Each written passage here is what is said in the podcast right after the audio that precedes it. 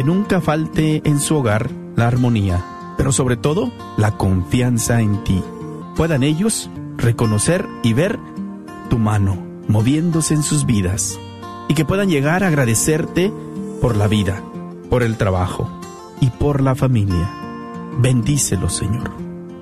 Especialmente bendice también al que sufre alguna enfermedad. Muéstrale tu amor. Cúbrelo con tu preciosa sangre y confórtalo. Te lo pedimos en tu santo nombre, Jesucristo. Amén.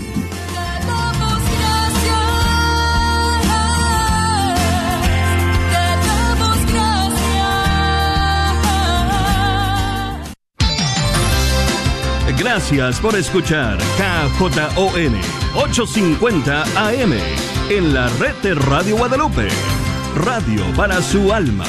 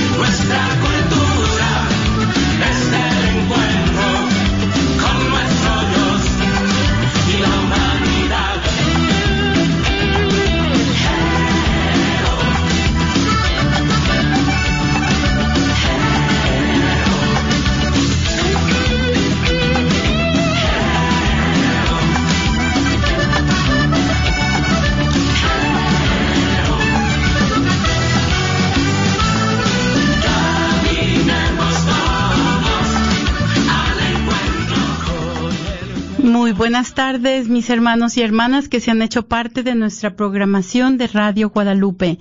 Bienvenidos a su programa Caminando con Jesús en esta décimo tercera semana del tiempo ordinario. Eh, y esta tarde tenemos la alegría de contar en cabina con la presencia de Alo de Lara y su servidora María Beltrán. Y esta tarde vamos a estar echando de menos a Jessie. Jessie, te mandamos un saludo. El programa de esta tarde lo tenemos titulado Perdón, Señor, perdón. Y es una parte de nuestro programa uh, que en, en el que estamos dando un recorrido por las sagradas escrituras. Ya estamos en el segundo libro de Samuel, ya estamos de pleno en la monarquía, así es de que los invitamos a que no le muevan a ese botón y se queden acompañándonos, pero también los invitamos de una manera muy especial a que nos llamen, porque ustedes son una parte muy importante de nuestro programa y queremos que esta tarde nos compartan cómo has experimentado la misericordia de Dios. Y nosotros hemos visto innumerables maneras en las que el pueblo de Dios ha experimentado su misericordia, ¿verdad? Entonces, también yo en mi vida personal, cómo he experimentado la misericordia de Dios. Llámenos al 1-800-701-0373. 1-800-701-0373. 73. Y como siempre vamos a ponernos, este, vamos a comenzar nuestro programa poniéndonos en la presencia del Señor y posteriormente vamos a comenzar nuestro recorrido uh, en este ya el segundo, perdón, con una reflexión uh, con respecto a este libro y vamos a continuar con nuestro recorrido por las sagradas escrituras. Así es de que eh, vamos a abrir enseguida nuestros micrófonos para que ustedes también sean parte de nuestra programación, como siempre lo son, y nos compartan de la manera en que han experimentado la misericordia de Dios. Ah,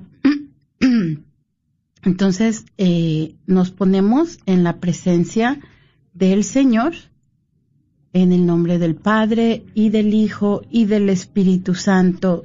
Amén. Y seguimos orando a nuestro Padre Dios para que nos libre del coronavirus, sobre todo en esta nueva etapa donde tenemos esta nueva cepa del virus. Vamos a seguirnos poniendo en oración, no se nos olvide rezar nuestro rosario todos los días y continuamos con a nuestra oración. Oh María, tú resplandeces siempre en nuestro camino como signo de salvación y de esperanza nosotros nos confiamos a ti, salud de los enfermos, que bajo la cruz estuviste asociada al dolor de Jesús, manteniendo firme tu fe. Tú, salvación de todos los pueblos, sabes de qué tenemos necesidad y estamos seguros de que proveerás para que, como en Caná de Galilea, pueda volver la alegría y la fiesta después de este momento de prueba. Ayúdanos, Madre del Divino Amor, a conformarnos a la voluntad del Padre y hacer lo que nos dirá Jesús, quien ha tomado sobre sí nuestros sufrimientos y ha cargado nuestros dolores, para conducirnos a través de la cruz a la alegría de la resurrección. Bajo tu protección buscamos refugio, Santa Madre de Dios. No desprecies nuestras súplicas que estamos en la prueba y libéranos de todo pecado, oh Virgen gloriosa y bendita. Amén. En el nombre del Padre, del Hijo y del Espíritu Santo. Amén. Esta tarde tomaremos la reflexión de una meditación del Salmo 50 que el Papa San Juan Pablo II pronunció en su audiencia general el 24 de octubre de 2001 en la cual profundiza la experiencia del pecado del hombre y el perdón de Dios. El Santo Padre enuncia, el Miserere, una de las oraciones más célebres del Salterio, el más intenso y repetido salmo penitencial, es el canto del pecado y del perdón, la más profunda meditación sobre la culpa y la gracia. Desde hace muchos siglos, sube, sube al cielo desde innumerables corazones de fieles judíos y cristianos como un suspiro de arrepentimiento y de esperanza dirigido a Dios misericordioso. La tradición judía puso este salmo en labios de David, impulsado a la penitencia por las severas palabras del profeta Natán, que le reprochaba el adulterio cometido con Betsabé y el asesinato de su marido Urías. Sin embargo, el salmo se enriquece en los siglos sucesivos con la oración de otros muchos pecadores que recuperan los temas del corazón nuevo y del Espíritu de Dios infundido en el hombre redimido, según la enseñanza de los profetas Jeremías y Ezequiel. Son dos los horizontes que traza el Salmo 50. Está, ante todo, la región tenebrosa del pecado, en donde está situado el hombre desde el inicio de su existencia. Mira, en la culpa nací, pecador me concibió mi madre. Esta declaración expresa la dimensión profunda de la debilidad moral innata del hombre. El Salmo, en esta primera parte, aparece como un análisis del pecado realizado ante Dios.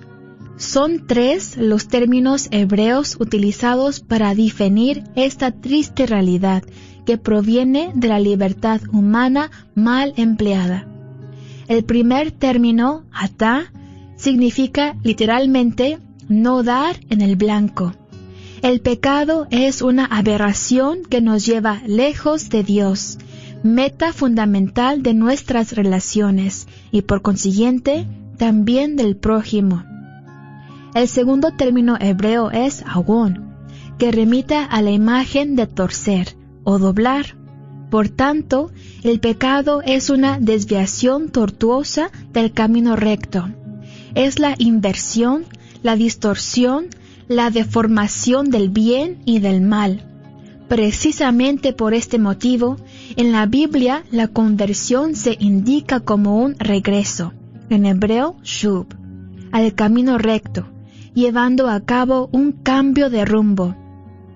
La tercera palabra con que el salmista habla del pecado es pesha expresa la rebelión del súbdito con respecto al soberano y por tanto un claro reto dirigido a Dios y a su proyecto para la historia humana. Sin embargo, si el hombre confiesa su pecado, la justicia salvífica de Dios está dispuesto a purificarlo radicalmente. Así se pasa a la segunda región espiritual del Salmo es decir, la región luminosa de la gracia. En efecto, a través de la confesión de las culpas, se le abre al orante el horizonte de luz en el que Dios se mueve.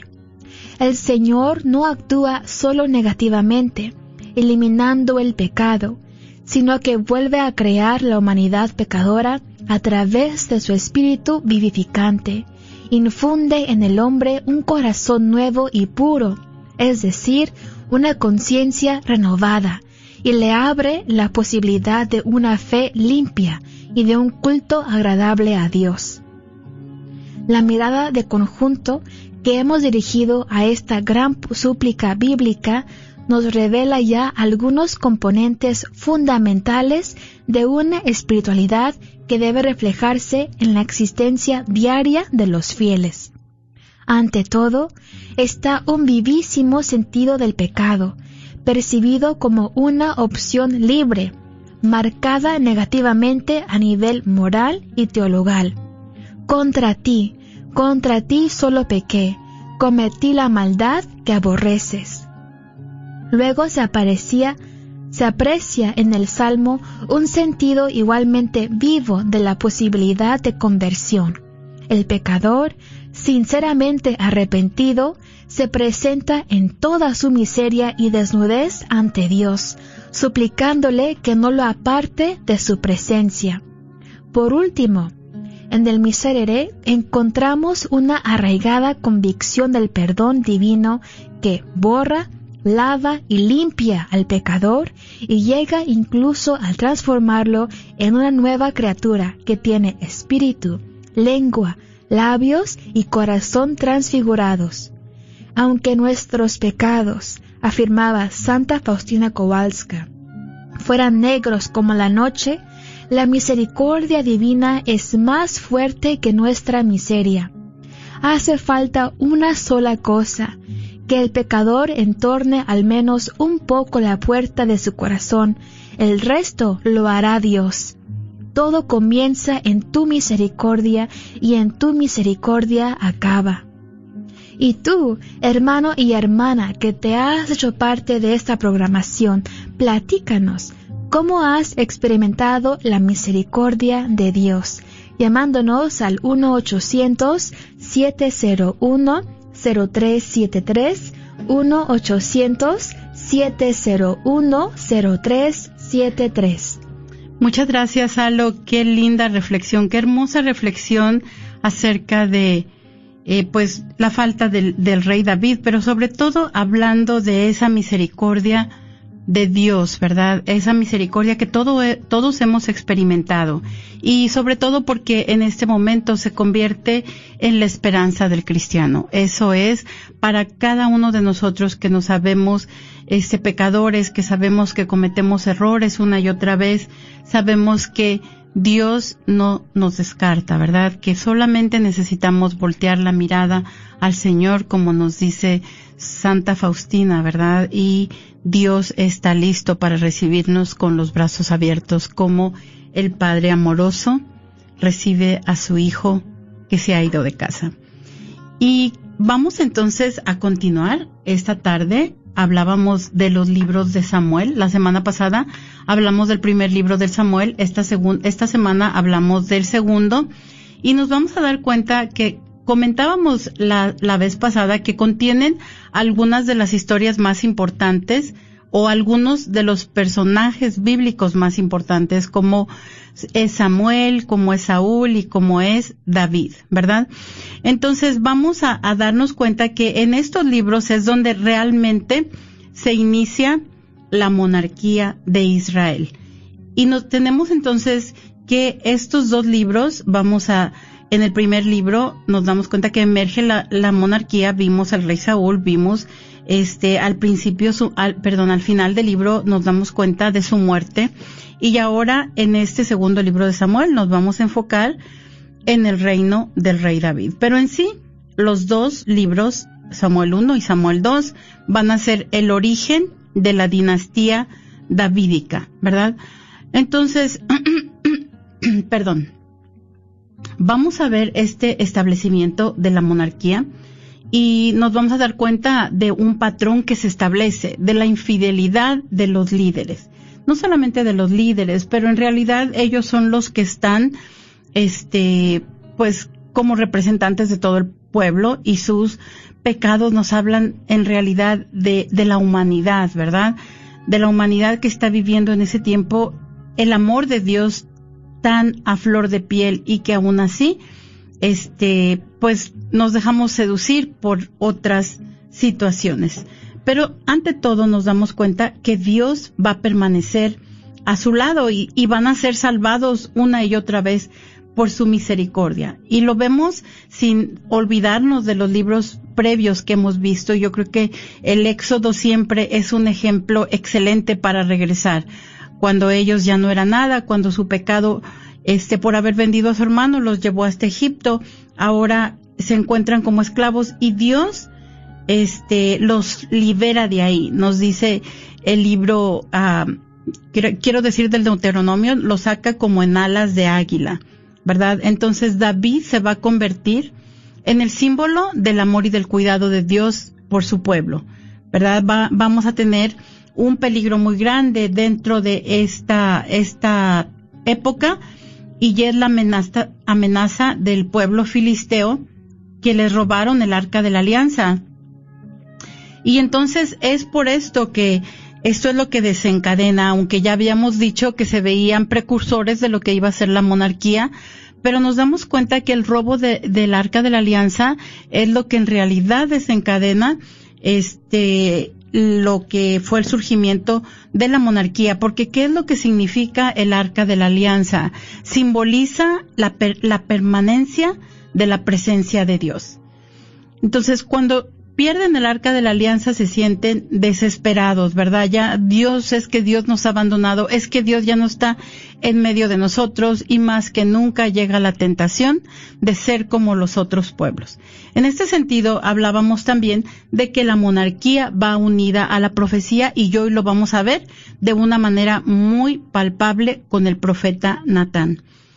Entonces, eh, los invitamos a que nos llame esta tarde y nos platiquen cómo es que han experimentado la misericordia de Dios.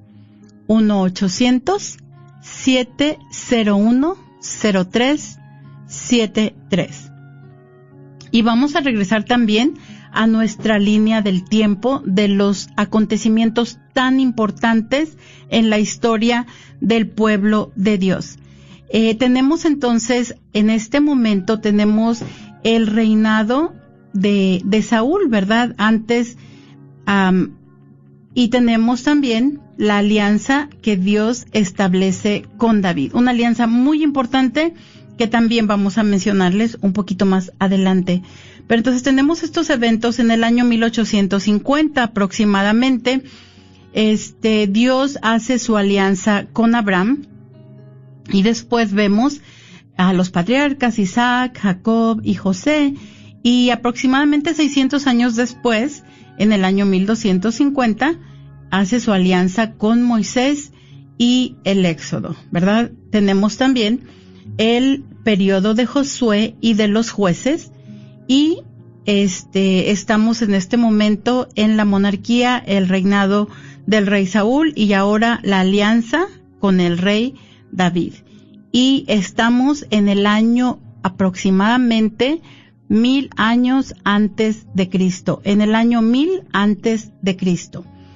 Entonces vamos a ver, vamos a continuar viendo qué pasa en estos mil años antes de la llegada de nuestro Señor. Y tenemos que David es consagrado rey.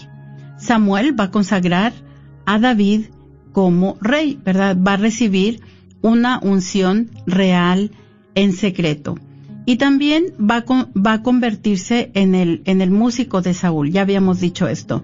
Pero a mí me pareció interesante solamente mencionar rápidamente eh, la, la, la lucha entre David y Goliat. Y vamos a ver que volver a repetir, ¿verdad?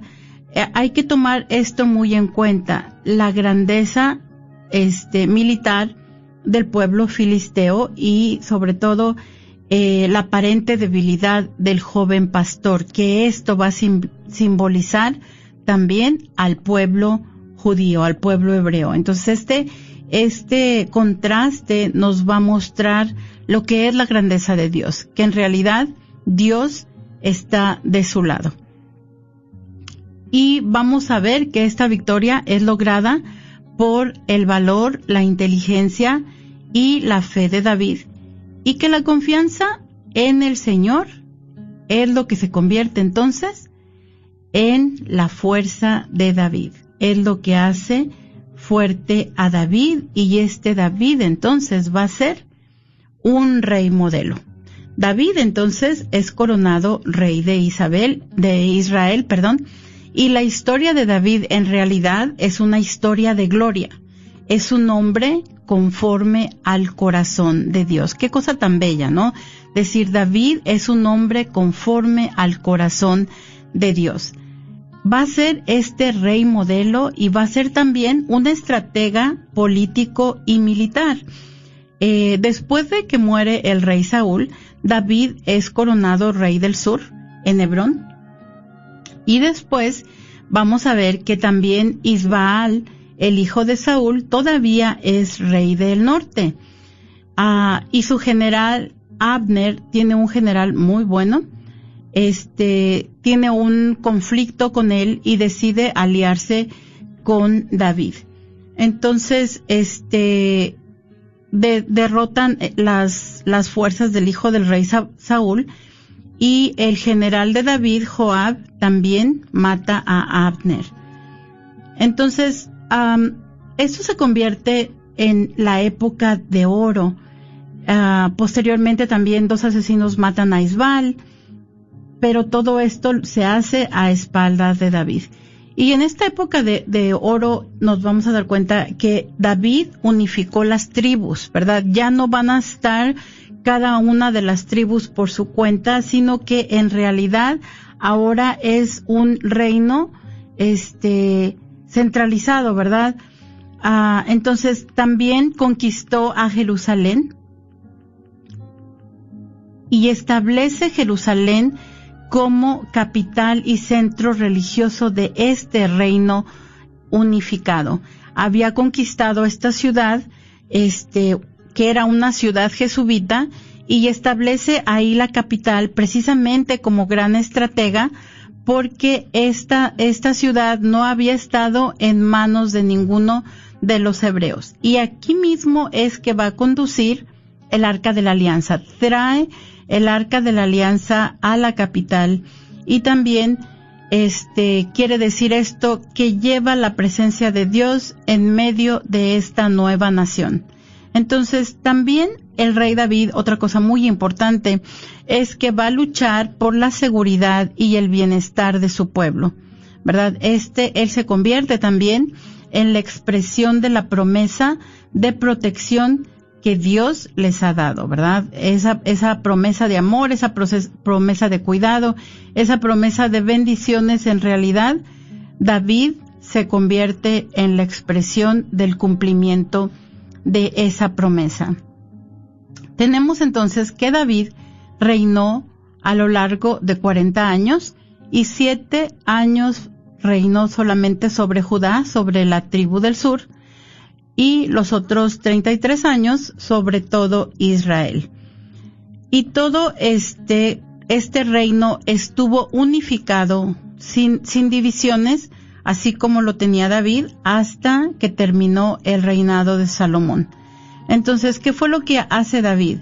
David somete a sus enemigos, hizo de Israel una nación muy poderosa y los judíos de, otras generaciones, de generaciones subsecuentes, van a ver, van a ver este, este tiempo como el tiempo en el que Yahvé sonreía a su pueblo. También tenemos la promesa, su casa y su reino durarán eternamente delante de mí y su trono será estable para siempre. Y esto nos habla de la perenidad del reino de, de David. Entonces los invitamos esta tarde a que nos llamen y nos platiquen cómo han experimentado la misericordia de Dios. 1-800-701-0373. 1-800-701-0373. Y tenemos que David este, da esta acción de gracias a Dios por todas las atenciones, ¿verdad? Por todos los dones que ha puesto en él, que todos los dones que ha derramado sobre su pueblo. Le dice, tú eres grande, Señor, no hay nadie como tú, ni hay Dios fuera de ti. ¿Y quién es como tu pueblo, como Israel, la única nación sobre la tierra a quien Dios fue a rescatar para hacerla su pueblo y darle un nombre. Has realizado cosas grandes en su favor. Tú has establecido a tu pueblo Israel para que sea tu pueblo eternamente y tú, Señor, eres su Dios. Qué hermoso.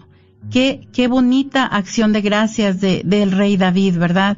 Reconocer toda la grandeza, ese corazón agradecido. Y con ese mismo corazón agradecido, yo les invito a que ustedes también nos platiquen cómo han experimentado la misericordia de Dios. Cómo Dios ha estado bueno con nosotros. Pues yo quiero compartir, ¿verdad? De muchas maneras yo he experimentado la misericordia de Dios y este tiempo de COVID definitivamente me vino a, traer el recuerdo, ¿no? De, cómo Dios ha estado bueno conmigo. Yo recuerdo que ah, ya les he comentado en otras ocasiones, pero es, ha sido un, un evento muy importante en mi vida porque yo estuve enferma de asma por 12 años y a mí me dio el asma de adulta. Eh, a mí me decían todos los doctores, todas las personas que conocía, bueno, es el asma que tienen los niños cuando chiquitos, se les quita en la adolescencia, ¿verdad? Les va desapareciendo, pero desafortunadamente el, el asma con las, con las personas adultas, este, pues ya no se quita. Pero a mí Dios me sanó. Y ahora que yo veía tantas personas que les faltaba el aire, yo recuerdo cuántas veces yo le pedí auxilio a Dios porque un ataque de asma es saber si no vas a contarlo la próxima vez, ¿verdad? Este, y yo por eso es que he experimentado la misericordia de Dios, pero también con su amor misericordioso que a pesar de mis tantas fallas, a, pesar de mis tantos pecados, Dios me sigue amando. Así es de que ustedes también compártanos cómo han experimentado la misericordia de Dios. 1-800-701-0373. Entonces, hablábamos de los reyes y profetas, ¿verdad? Decíamos antes, los líderes espirituales y los líderes militares eran el mismo. Teníamos, por ejemplo, a el modelo por, por excelencia, ¿verdad? Moisés. Él, con él era con quien Dios hablaba, entonces era profeta, ¿verdad? Porque el profeta es el que nos viene a traer el mensaje de Dios, el que habla por Dios, y también él era el líder militar. Entonces, a partir de que ellos piden reyes, vamos a darnos cuenta que el rey va a ser el mediador entre la divinidad y los seres humanos, pero la palabra divina va a ser llevada al rey por medio del profeta.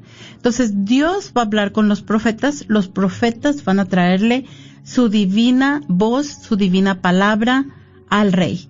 El profeta entonces es el portavoz del Señor. Y en labios del profeta, el Señor es el único Señor de los acontecimientos pasados y futuros, ¿verdad? El Dios de los tiempos, el Dios del presente y del futuro. Y también se convierte en el único guía de los hombres. Ah, entonces, Dios elige a David como jefe de su pueblo. Le ha dado esa misión tan especial ¿verdad? Él está llamado a conducir y a servir a su pueblo, porque ¿cuál es la función de los reyes? Bueno, pues los reyes sobre todo están llamados a cuidar de los pobres, están llamados a cuidar de, las de los huérfanos y las viudas y están llamados también a guiar a su pueblo en combate. Entonces, sobre todo, ellos se van a convertir en servidores del pueblo le ha dado entonces una tarea, este, de que reine el derecho y la justicia, ¿verdad? Ahora, el trono davídico Dios le ha prometido va a estar a salvo incluso en la indignidad.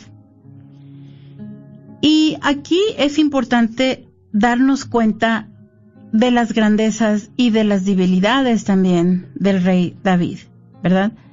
Este, ya vimos eh, que el rey David, eh, él quería agradar a Dios. Él quería este, hacer lo que era bueno a los ojos de Dios y en realidad ah, lo hizo, ¿verdad? Este, unificó a su pueblo y trajo todas las, todas las, ah, todas las tribus las unificó pero nos damos cuenta que David también tuvo algunas debilidades y sobre todo vamos a, hablar esta tarde del adulterio y de la muerte ocasionados por el rey David. Entonces, el capítulo 12 del, del segundo libro de Samuel nos dice, este, perdón, el capítulo 11. El capítulo 11 nos comienza así. A la vuelta de año, en la época en que los reyes hacen sus campañas, David mandó a Joab con su guardia y todo Israel. Derrotaron completamente a los amonitas y sitiaron Rabá mientras David se quedaba en Jerusalén. ¿Y qué acabamos de decir anteriormente? Que David, como rey, era llamado a guiar a su pueblo en el combate. Pero, sin embargo, aquí David comienza, este, nos vemos esto como una introducción de que no está obrando completamente como debería de estarlo haciendo, ¿verdad? Nos dice que una tarde David se había levantado de su siesta y daba un paseo por la terraza y divisó desde lo alto de una terraza a una mujer que se estaba bañando. La mujer era muy hermosa. David preguntó por la mujer y le respondieron, Ed Betsabé, hija de Eliam, la esposa de Urías elitita. Y David mandó a algunos hombres para que se la trajeran. Ah, entonces David comete adulterio con la, con la esposa de, de uno de sus soldados, del soldado Urias, y concibe un hijo con ella. Urias, mientras tanto, se encuentra en el campo de batalla y David, para esconder su pecado, manda traer a Urias del campo de batalla para que esté con su esposa y que pues tapar su pecado. Pero Urias dice, yo no puedo hacerlo, mi señor, porque mientras el arca de la alianza está en el, en el, en la zona de combate y no entra a su casa, sino que se queda dormido afuera de su casa. Como David se da cuenta que no puede, no va a lograr que él este, esté con su esposa, pues lo manda a poner a un lugar del campo de batalla, que era un lugar peligroso, y Urias muere en la batalla. Entonces, el profeta, el profeta Natán viene a hablar a David y le dice, ah, había, dice, Yahvé mandó donde David al profeta Natán y este fue y le dijo, había en una ciudad dos hombres, uno era rico y el otro era pobre. El rico tenía mucho ganado mayor y menor el pobre, en cambio, solo tenía una oveja que había comprado. La alimentaba, crecía a su lado junto con sus hijos, comía de su pan, tomaba de su copa y dormía en su regazo. Era para él como una hija. Un día, el rico recibió a una visita. Como no quería sacrificar ningún animal de su ganado para preparar una cena, al, al que acababa de llegar, robó la oveja del pobre y se la preparó a su visitante. David se enojó mucho con ese hombre y dijo a Natán, por Yahvé que vive, el hombre que hizo eso merece la muerte. Devolverá cuatro veces más por la oveja por haber actuado así sin ninguna compasión. Y entonces Natán le dijo a David, ese hombre eres tú. Esto dice Yahvé, el Dios de Israel. Te consagré como rey de Israel, te libré de las manos de Saúl, te di la casa de tu Señor y las mujeres de tu Señor, te di la casa de Israel y la de Judá, y por si esta fuera poco, habría hecho mucho más por ti. ¿Por qué pues despreciaste la palabra de Yahvé? ¿Por qué hiciste esa cosa tan mala a sus ojos de matar, de matar por la espada a Urias elitita, te apoderaste de su mujer y lo mataste por la espada de los amonitas. Por esa la espada ya no se apartará más de tu casa, porque me despreciaste y tomaste a la mujer de Urias para hacerla tu propia mujer. Entonces, Natán habla a nombre de Dios, ¿verdad? Lo reprende. Y esta parábola le, hace ver a, David el crimen tan terrible que cometió en contra de, un pobre hombre. Y David juzga al hombre, ¿verdad? Dice, este, merece la muerte, pero eh, se da cuenta que en realidad era de la misma manera que él había obrado. Y el profeta entonces le dice que la espada ya no volverá a separarse a separarse de su, de su casa. Eh, y, tenemos este llamado a la conversión, precisamente de lo que nos hablaba Alo esta, durante, durante la reflexión de esta tarde, ¿verdad? El, los ruegos de, de David, este Salmo 50, donde este David habla con ese con ese corazón este arrepentido donde pide perdón a Dios eh, y nos dice que es en este tiempo en el que David compone muchos de los salmos, ¿verdad? Eh, entonces, vamos a ver que después de que Betsabé ha guardado el luto, David se va a casar con ella. Ah, pero desafortunadamente el hijo que está esperando, ella muere y posteriormente van a ser este Salomón. Van a ser Salomón.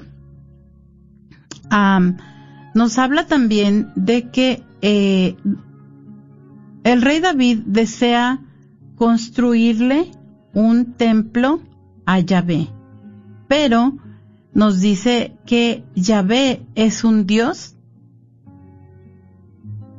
es un Dios de la historia que va de un lado para otro y que no puede ser manipulado por el hombre. Y le promete el el profeta Natán le dice que Dios le promete a David que Dios va a construirle una dinastía. David le va a construir una casa al Señor. David va a construir la dinastía de David y el hijo de David, su hijo Salomón, va a ser quien posteriormente va a construir el templo, ¿verdad? Dios también le promete fidelidad eterna al rey David y le permite la perenidad del trono. Y nos damos cuenta que este Jesucristo, ¿verdad? Es ese tronco de David, eh, de donde, de donde viene, de donde todavía David sigue siendo, es, es su dinastía, el rey. Ah, finalmente vamos a ver el desencadenamiento de... Pero bueno, primero vamos a, invitarlos a ustedes a que nos llamen. Llámenos al 1-800-701-0373 y platíquenos cómo han experimentado la misericordia de Dios. Y tenemos nuestra primera llamada. Muy buenas tardes, ¿con quién tenemos el gusto? Ah, Guillermina Hernández. Guillermina, ¿qué te gustaría compartirnos esta tarde? En primer lugar, pues quiero agradecer su programa, está muy bueno. Y ah, pues quiero compartir con ustedes, eh, voy a cumplir 43 años de casada en diciembre. Y, y lo que quiero compartir es mi agradecimiento a nuestro Señor Jesucristo porque pues 43 años es toda una vida más, ¿verdad?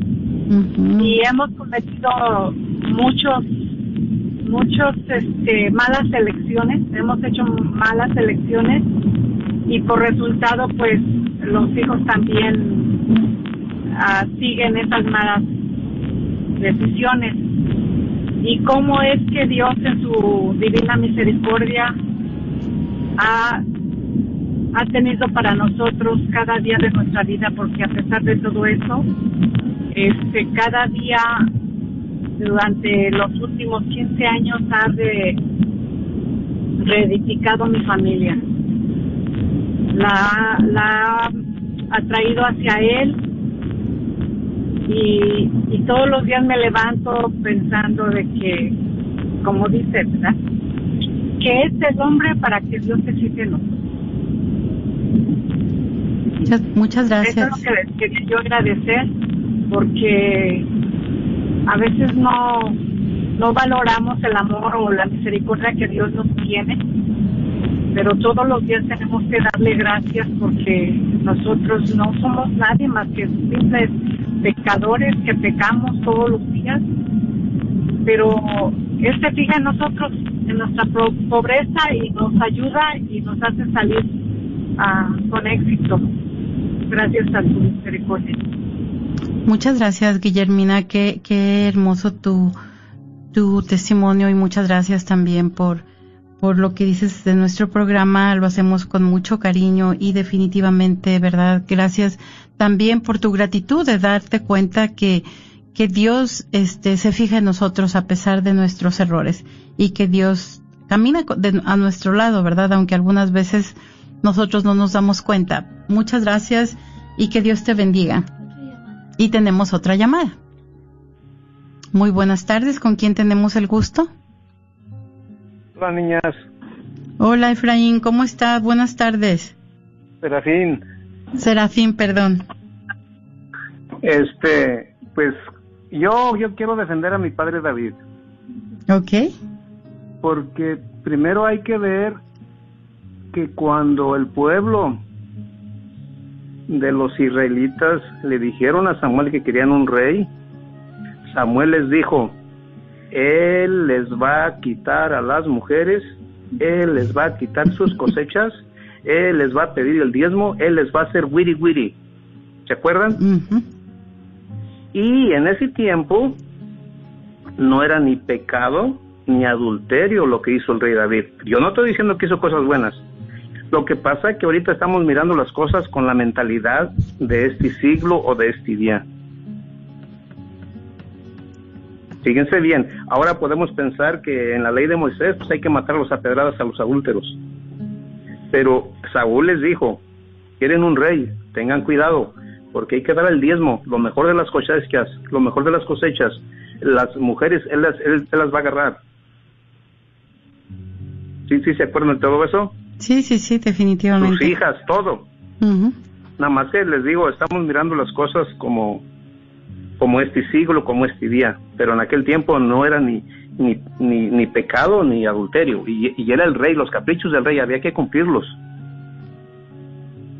Ok. ¿Sí se acuerdan? Sí, sí, pero... Ah. ok, pero yo te escucho. ahora que, que como me, me, me, Dios me, me ha mostrado su, su misericordia, pues yo tengo tantas cosas, yo tuve, yo tengo una hija que tuvo cuatro tumores en su cabeza, eh, tantas historias que tengo yo que sería una un programa entero y a lo mejor dos o tres. Y, y, gracias por lo que nos están enseñando, es muy bonito, es muy bueno instruir a nuestra gente. Este es el tiempo de la oración como lo hacía nuestro padre, padre David con un corazón agradecido hay que hacer grupos en las casas, hay que darle duro al rosario. Católico que no reza el rosario es una familia destruida. Muchas gracias, Serafín. Muchas gracias por, por llamarnos y, y por darnos su testimonio también de lo bueno que es Dios con nosotros y sobre todo también por alentar a las personas a lo que estamos llamados todos los católicos, ¿verdad? Estamos llamados a continuar este, este ministerio de salvación a lo que todos nos toca por nuestro bautismo. Te agradecemos mucho tu llamada. Una cosa nada más que yo creo que algo que sí, tú tienes mucha razón en todo eso y definitivamente que estaban bien advertidos, ¿verdad?, de que eso iba a pasar. Eh, yo creo que en cierta manera el, el rey David lo que sí hizo que estaba fuera de todo, de todo,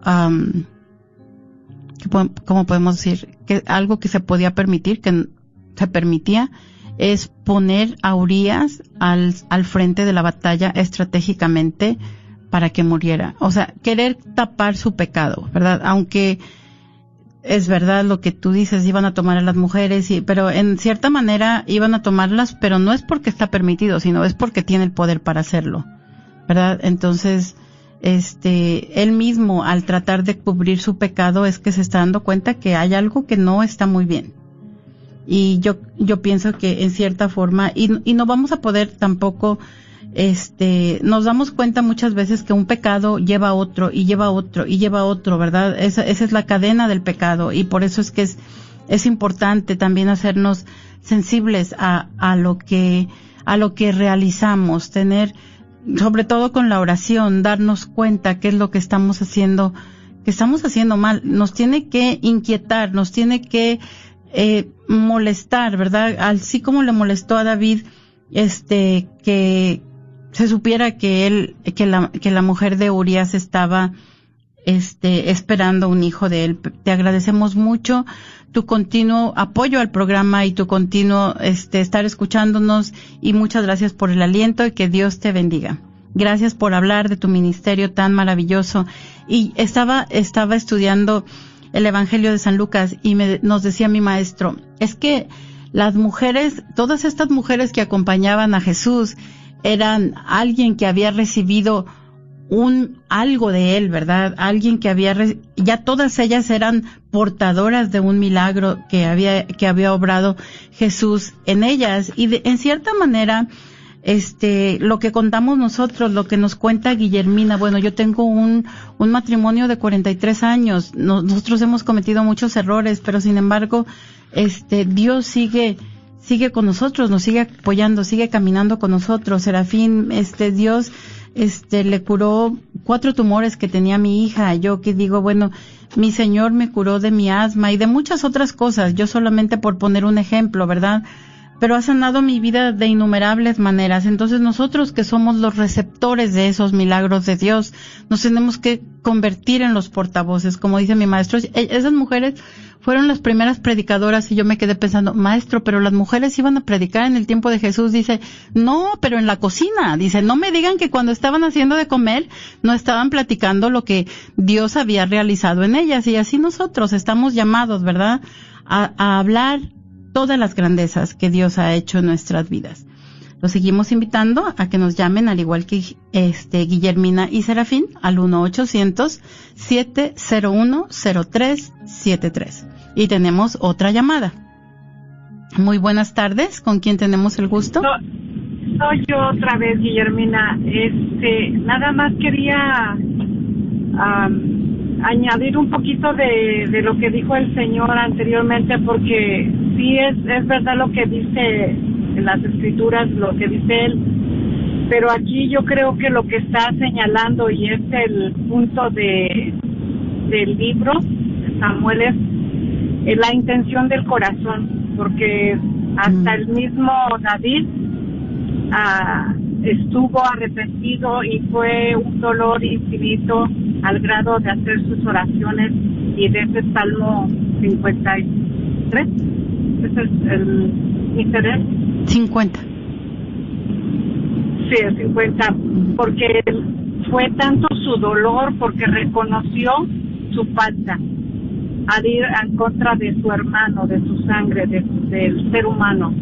Entonces el punto aquí es la intención del corazón, que su intención no fue muy sana y muy buena. Aunque haya estado en ese tiempo, en ese tiempo y ahora, pues es el quinto mandamiento, no matarás. Eso era mi comentario y muchas gracias. Muchas gracias, Guillermina.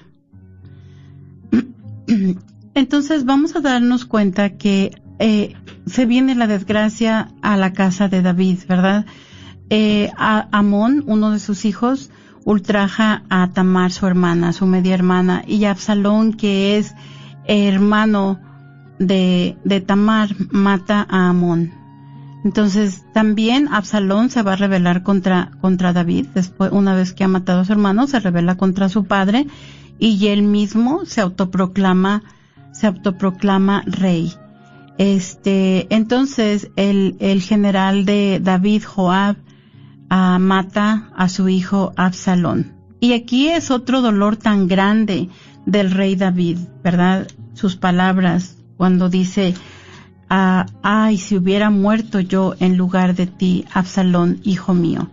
entonces nos damos cuenta cómo esta desgracia tan terrible este cae cae a su casa y posteriormente nos vamos a dar cuenta que Salomón va a ser quien va a ser el sucesor de David, ¿verdad? Dentro de nuestro próximo libro nos vamos a dar cuenta de esto, pero el Señor de cualquier manera no se aparta de David y nosotros vemos que le sigue que le sigue dando victorias y tenemos este cántico tan bello de David en el capítulo 22 donde nos dice David dedicó a Yahvé las palabras eh, de este cántico el día en que lo liberó de las manos de todos sus enemigos y de las manos de Saúl. Yahvé es mi roca y mi fortaleza, mi salvador y mi Dios él es mi roca, Él es mi refugio, es mi escudo, es mi salvación, mi, ciudadela y mi refugio. Mi Salvador me salva de la violencia. Invoco a Yahvé, que es digno de confianza, y me veo libre de mis enemigos. Y así sigue, se los dejo de tarea, es todo, todo el capítulo este 22 del libro, del libro segundo de Samuel. Tenemos entonces este eh, estas doce tribus de Israel, que es la estructura fundamental del pueblo de Israel y de en cierta manera y de esta manera es que están todas vinculadas al patriarca Jacob, ¿verdad? Recordamos cada una de las tribus va a ocupar un territorio menos la tribu de Leví, de Leví y los sacerdotes y los levitas van a ser consagrados al templo. Nos damos cuenta que los hijos, nunca escuchamos que hay una tribu de José, pero sabemos que Efraín y Manasés son los hijos de su esposa egipcia y aquí tenemos nosotros una otra mezcla de sangre en el seno del pueblo. Nos vamos a dar cuenta entonces la próxima semana que vamos a ver a Salomón como sucesor de David y Salomón con la consolidación del reino. Entonces, les agradecemos a todos su atención esta tarde. Les damos las gracias a todas las personas que nos escucharon a través de, de las ondas benditas de Radio Guadalupe a través de la página de, de, Facebook y le damos las gracias a Guillermina y a Serafín porque compartieron con nosotros esta tarde. Que Dios los bendiga. Concluyamos con nuestra oración en el nombre del Padre, del Hijo y del Espíritu Santo. Amén. Virgen Santísima de Guadalupe, Reina de los ángeles y Madre de las Américas, acudimos a ti hoy como tus amados hijos. Te pedimos que intercedas por nosotros con tu Hijo, como lo hiciste en las bodas de Caná. Ruega por nosotros, Madre amorosa, y obtén para, para la nación para el mundo, para todas las familias, la protección de tus santos ángeles, para que podamos salvarnos de lo peor de esta enfermedad. Para aquellos que ya están afectados, te pedimos que les concedas la gracia de la sanación y la liberación. Amén.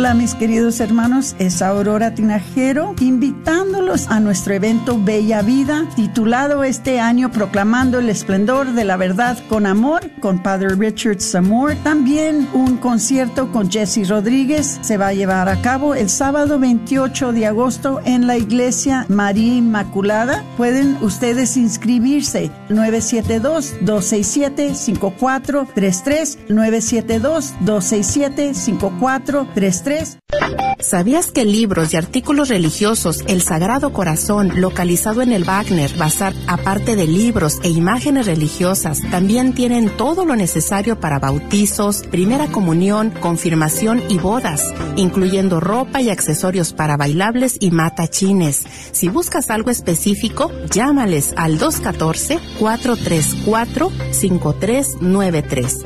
214-434-5393. 993 ¿Estás tratando de comprar o vender tu casa y no sabes dónde empezar? Llama a Rosa Laureano al 214-236-6736 y déjate guiar por los pasos necesarios en obtener o vender tu propia casa. ¿No tienes seguro social? No hay problema. Si tienes el ITIN, Rosa te puede ayudar a obtener tu meta. Llama a Rosa Laureano al 214-236-6736. Coldwell Bankers Apex Realtors, donde nuestra filosofía es poniendo los intereses de nuestros clientes sobre todo. Guíame clara luz.